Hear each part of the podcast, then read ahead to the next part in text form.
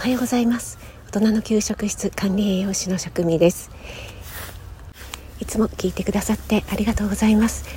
今日はちょっと足を伸ばして昨日と同じ公園に来てみました。ウグイスがねよく鳴いていたのでね。あ今 ウグイスじゃないですけどもね。ちょっと鳥の鳴き声を前半撮ってみました。今朝はちょっとウグイスさんおとなしめであまり聞こえないですね、えー、こういったね環境音っていうのもいいですよね。時折大きな車が通るのでその音がね残念な感じなんですがいつも私朝のウォーキングの時は、えー、皆さんの配信を聞きながら、えー、耳にねイヤホンをしながら、